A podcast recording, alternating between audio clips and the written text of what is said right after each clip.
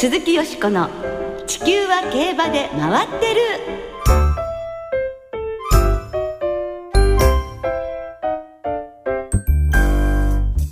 皆様こんばんは鈴木よしこです。お元気でいらっしゃいますか？地球は競馬で回ってる。この番組では週末の重賞レースの展望や競馬界の様々な情報をたっぷりお届けしてまいります。今夜も最後までよろしくお付き合いください。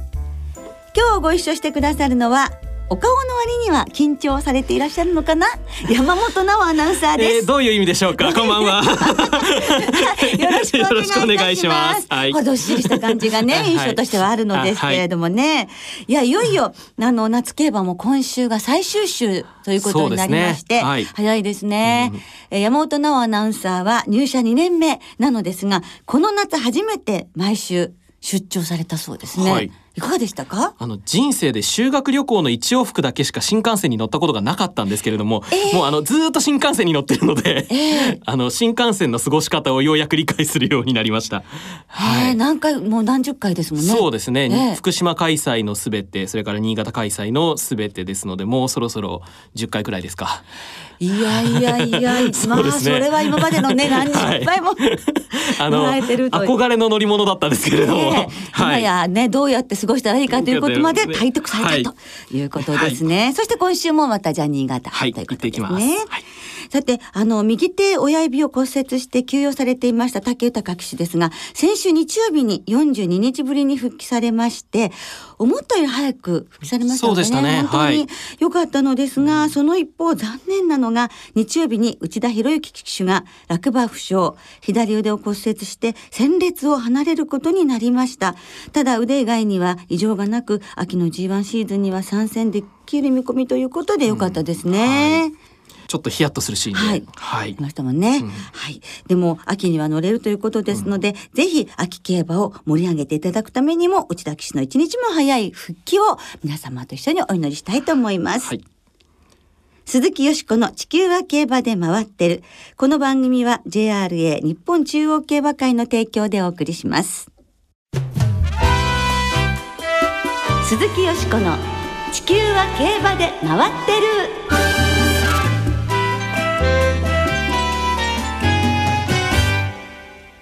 ラジオ日経競馬アーカイブズ安田隆義さんの功績ということで、ラジオ日経競馬アーカイブズ、今日は安田隆義さんの功績をお届けいたします。今年2014年は JRA 日本中央競馬会創立60年、そして日経ラジオ社も同じく創立60年を迎えます。そこでこれまで数多くの取材の中で記録された競馬に関する音源を当時のエピソードを交えながら、ラジオ日経競馬アーカイブスでご紹介していきます。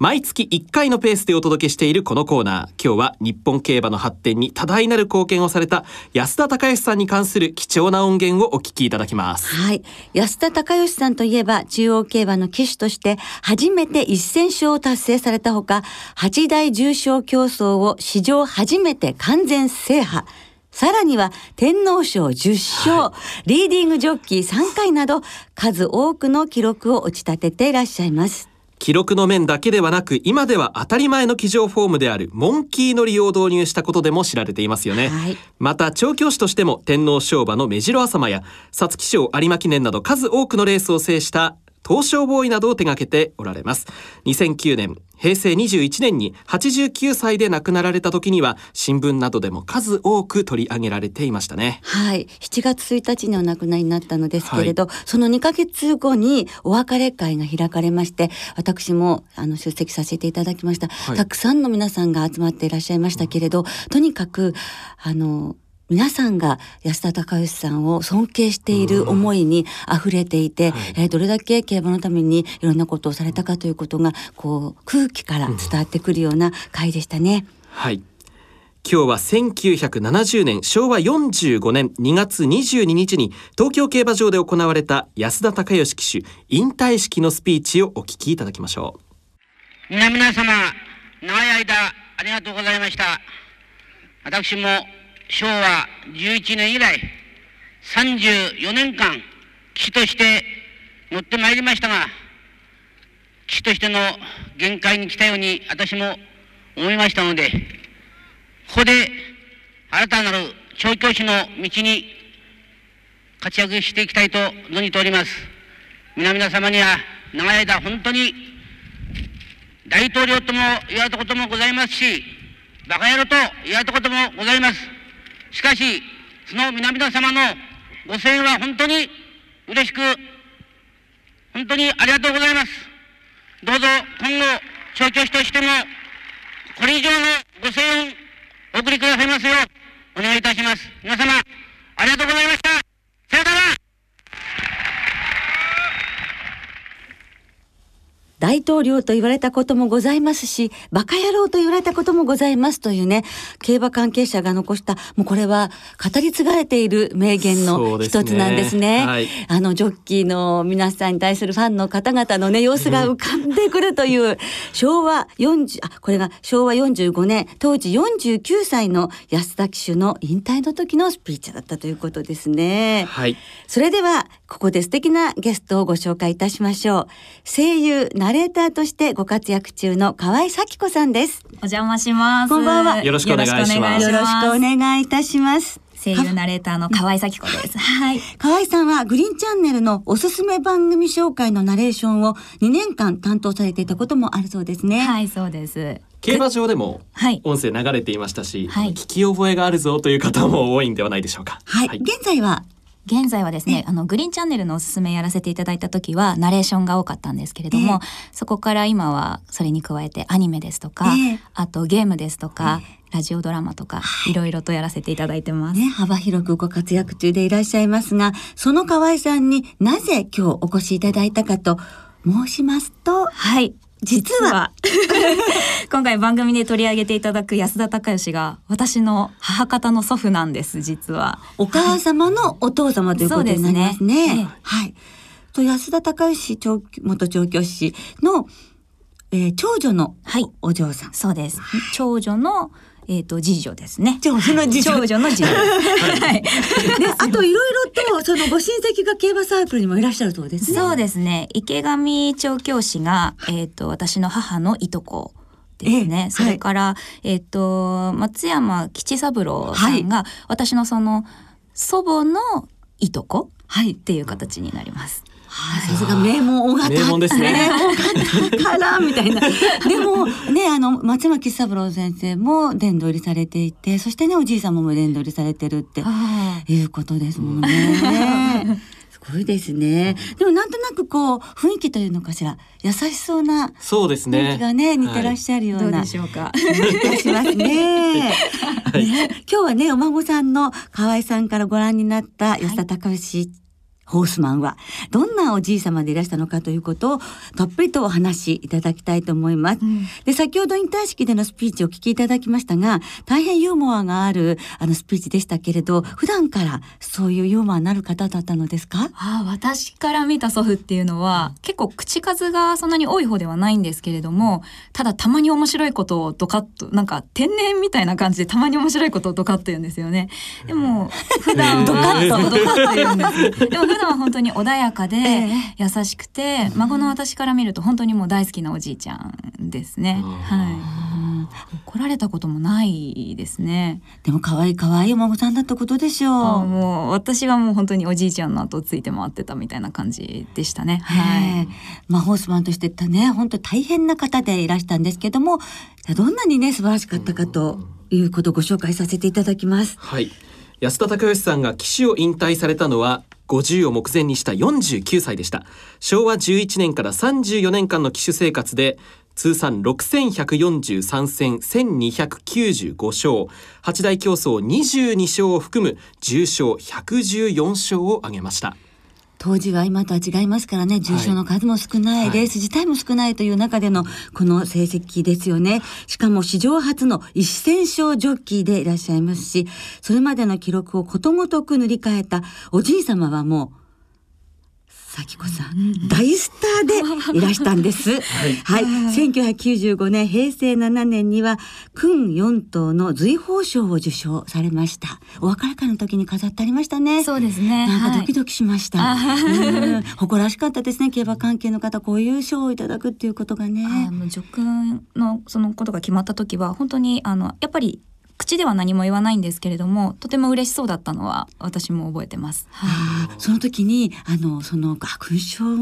ただくおじいちゃまってすごいって思いました？まだその頃はよく分かってなかったですね。えー、はい、あなんかあのいただくことになったらしいみたいなそのくらいでした。はい。ね、さて安田隆さんは記録を残されただけではなく日本競馬の発展に大きな貢献をされています初めて日本ダービーを制した白地からのアメリカ遠征に帯同昭和33年6月から11月まで5ヶ月も現地に滞在しアメリカで学んだ多くのことを日本にもたらしましたその一つが騎乗法いわゆるモンキー乗りですねここで安田隆さんがアメリカ滞在について語っていらっしゃる貴重なインタビューをお聞きいただくことにいたしましょう。聞き手は白川二郎アナウンサーです。平成元年のインタビューです。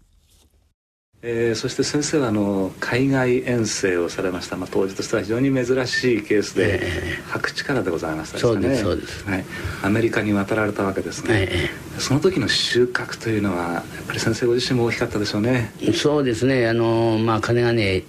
あの外国のレースのね写真そういうもの見てましたからね。もうせめてアメリカ行って本当に身につけていきたいっていう夢は昔から持ってましたが、ね、それが実現できたんですが私としても非常にもう幸せだったしまあその他まのねいろいろあの飼育管理もそうなんですけど、まあ、とりあえず当時はもう騎士でしたから騎士の技術ってことに非常に私はもう注意深く深くいろいろ勉強してきました。まず一番違うなと思われた点は？あのー、当時は、まあ、当時っていうか、まあ、アメリカすでにもう短い目でモンキーのがありましたしね。やはりまあいろんなあの、うん、体をあのモンキーの上でピタッと間につけるってことは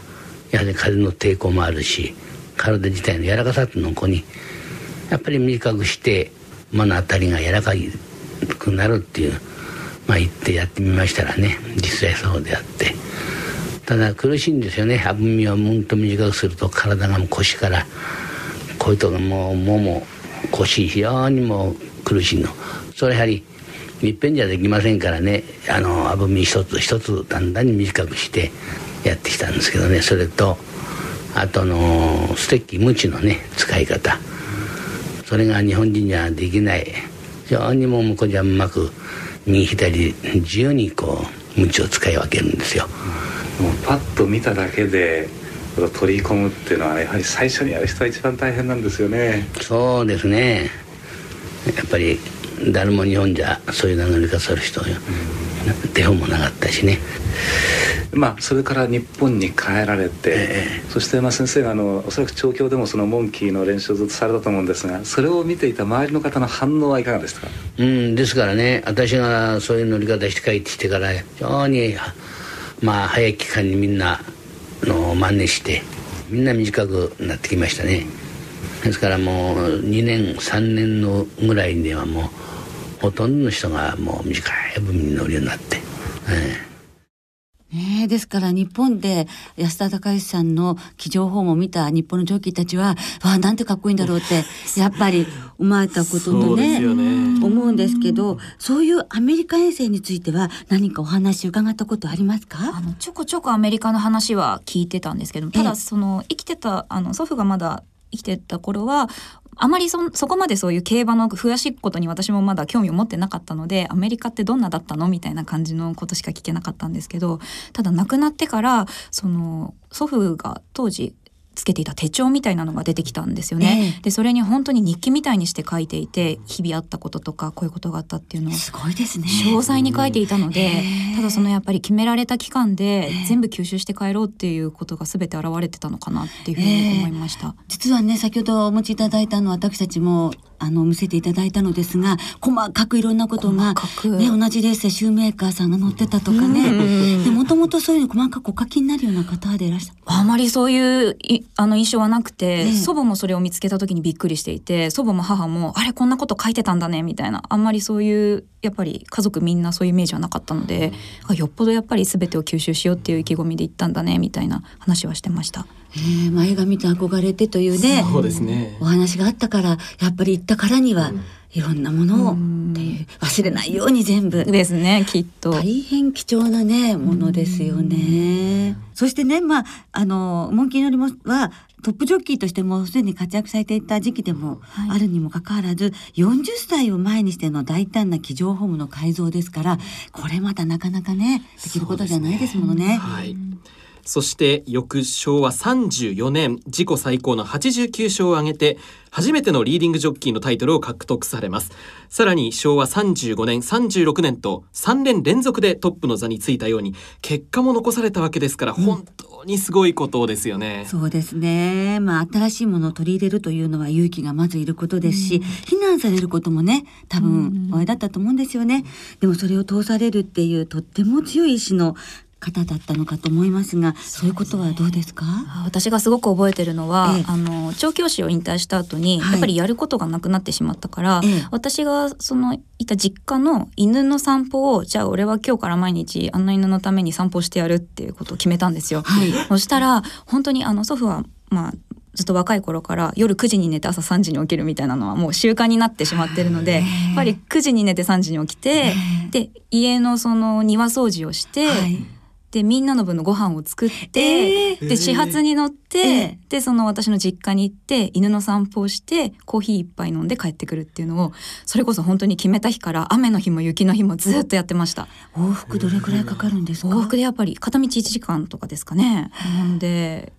だから雨の日も雪の日も本当にやり続けるっていうのはすごい意志なんだなと思って、はいそうですね決めたことは絶対最後までやり通す意思は持っている人でしたね。はい。あのそれを咲子さんはすごいなと思ってらっしゃった。そうですね。あの努力っていう言葉が好きだったんですって。なのでそのおじいちゃんは天才なの？みたいなこと友達から言われるんですけど、うん、決して天才ではなくて本当に努力がそこに結びついてたんじゃないかなっていうふうに一度決めたことをずっと繰り返しやり続けるっていうのがそこに結びついてたんじゃないかなと思いますね。だから祖父から言われると説得力があるんですよね。口でこれをやれとは言わないんですけど、それ見てるとやらざるを得ない感じで、本当にだから口で言うのではなくそのやってることですごく尊敬してました。はい。もう素晴らしい人生の先輩が身近にいらしたということですけど、普通引退されたら、あこれまでが大変だったから怠けちゃおうって思いそうなもんですが、そうではなかったという強い意志の持ち主でいらしたからこそ、日本の競馬界を変えることもできたのでしょうね。はいえー、まだまだお話は尽きないんですけれども今日はお時間となってしまいました。はい、来週も河合さんをお迎えいたしまして安田隆さんの話たっぷりとお聞かせいただきたいと思います、はい、来週もよろしくお願いいたします。よろしくお願いします。以上ラジオ日経競馬アーカイブズ。今日は安田隆さんの功績をお届けいたしました。どうぞ来週も楽しみに。鈴木よしこの地球は競馬で回ってるここからは週末に行われる重賞を展望していきます。その前に先週予想したレース、新潟にサイステークス、キーンランドカップを簡単に振り返りましょう。はい。新潟にサイステークスは3番人気のミュゼスルタンがこれまでのレコードを0秒1更新する1分33秒4のタイムで重賞初制覇を遂げました。はいアブニエル・マルシェね。そうですね。ね惜しかったですけれどもね、はい、勝ったミュゼスルタンはしかしレース後ですね。残念ながら骨折が判明いたしました、まあ幸い症状は軽く、来年春のクラシックには間に合うということです。今後は社大ファームに放牧に出て、皐月賞トライアルのスプリングステークスでの復帰を目指すということですね。はい。そしてキーンランドカップはこちらも3番人気でした。ローブティサージュが阪神ジュベナイルフィリーズ以来およそ1年9ヶ月ぶりの勝利、重賞2勝目を挙げました。ねローブティサージュはこの勝利でサマースプリントシリーズでもポイントを15に伸ばして現在トップです、はい、今後はスプリンターズステークスへ直行し2度目の G1 制覇へ挑む予定ですね。では予想の方を振り返っていきましょう。はい私、新潟2歳ステークスは2着だったアヴニール・マルシェが本命で、勝ったミュゼスルタンが対抗だったので、まあ一応的中いたしました。素晴らしい。ありがとうございます。まあ1、2番人気ですけどね。はい、はい。えー、先週に続いて、はい、よしこさんは2週連続の的中ということになりますね。今週もよろしくお願いいたします。はい、はい、頑張ります。今週は土曜日に札幌で札幌2歳ステークス日曜日に新潟で新潟記念。小倉では小倉2歳ステークスが行われます新潟芝 2000m ハンデの G3 新潟記念を展望していきましょう、はいサマー2000シリーズの第5戦これが最終戦となります JRA60 周年記念競争の新潟記念は、生まれんがお得です。通常の払い戻しに売上の5%相当額を上乗せして払い戻しされます。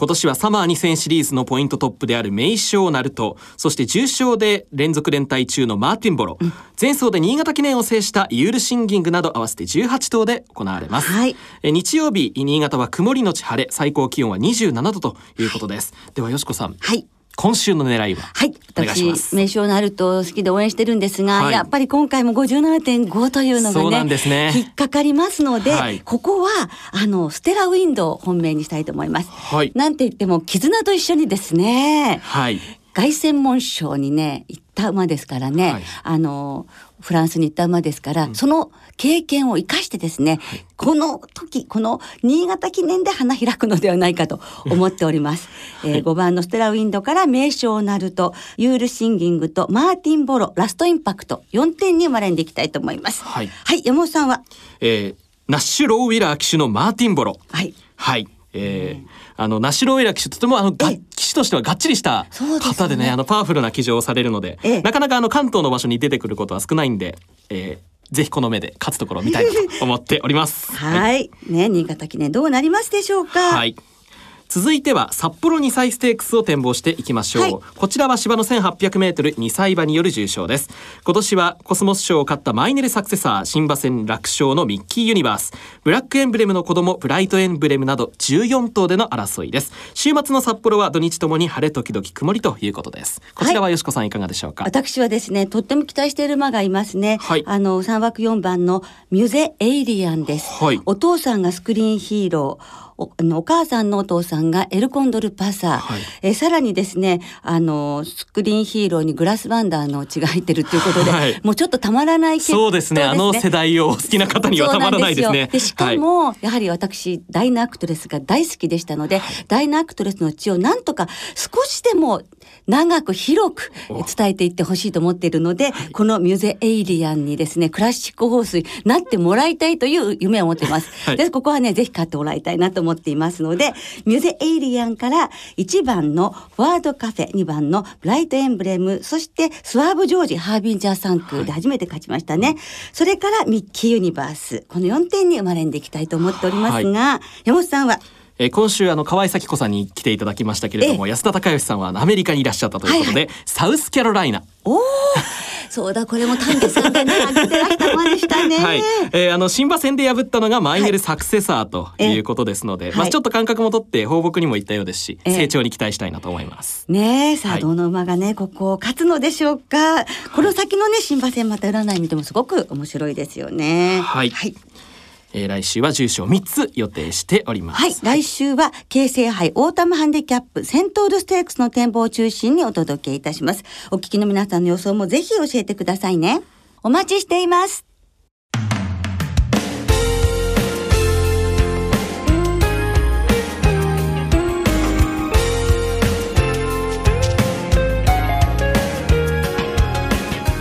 そろそろお別れの時間となりました。今週末は新潟小倉札幌の三場開催です。重賞レースは日曜に新潟で新潟記念。小倉で小倉2歳ステークス。土曜日には札幌で札幌2歳ステークスが行われます。土曜日の札幌競馬場には先週のドリームジャーニーに続きジャングルポケットが来場します、はい。最終レース終了後パドックでお披露目される予定です。札幌競馬場日曜日はフリーパスの日。入場料が無料です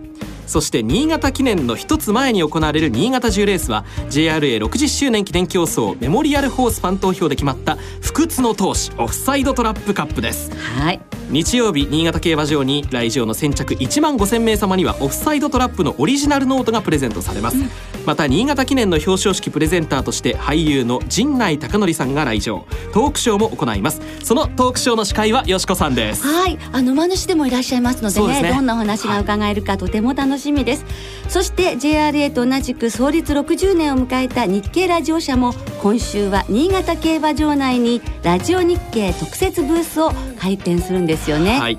土曜日曜テラスプラザに開設するラジオ日経特設ブースでは実況体験コーナーそして抽選にはなりますが放送席の見学会も行います、はい。そして記念グッズの白川二郎実況名勝負セレクション CD 踏み切ってジャンプ T シャツの販売も行いますそして明日6日のお昼休みウィナーズサークルでトークイベントも行われます。出演は白川二郎アナウンサー競馬ブックの松本健二さんです。ねえ本当に盛りだくさんですね、はい。ぜひ皆さん競馬場へお越しはいください、お待ちしています。では週末の競馬存分にお楽しみください。お相手は鈴木よしこと。山本直でした。ランニーちゃんです、ではまた来週元気にお耳にかかりましょう。鈴木よしこの地球は競馬で回ってるこの番組は JRA 日本中央競馬会の提供でお送りしました。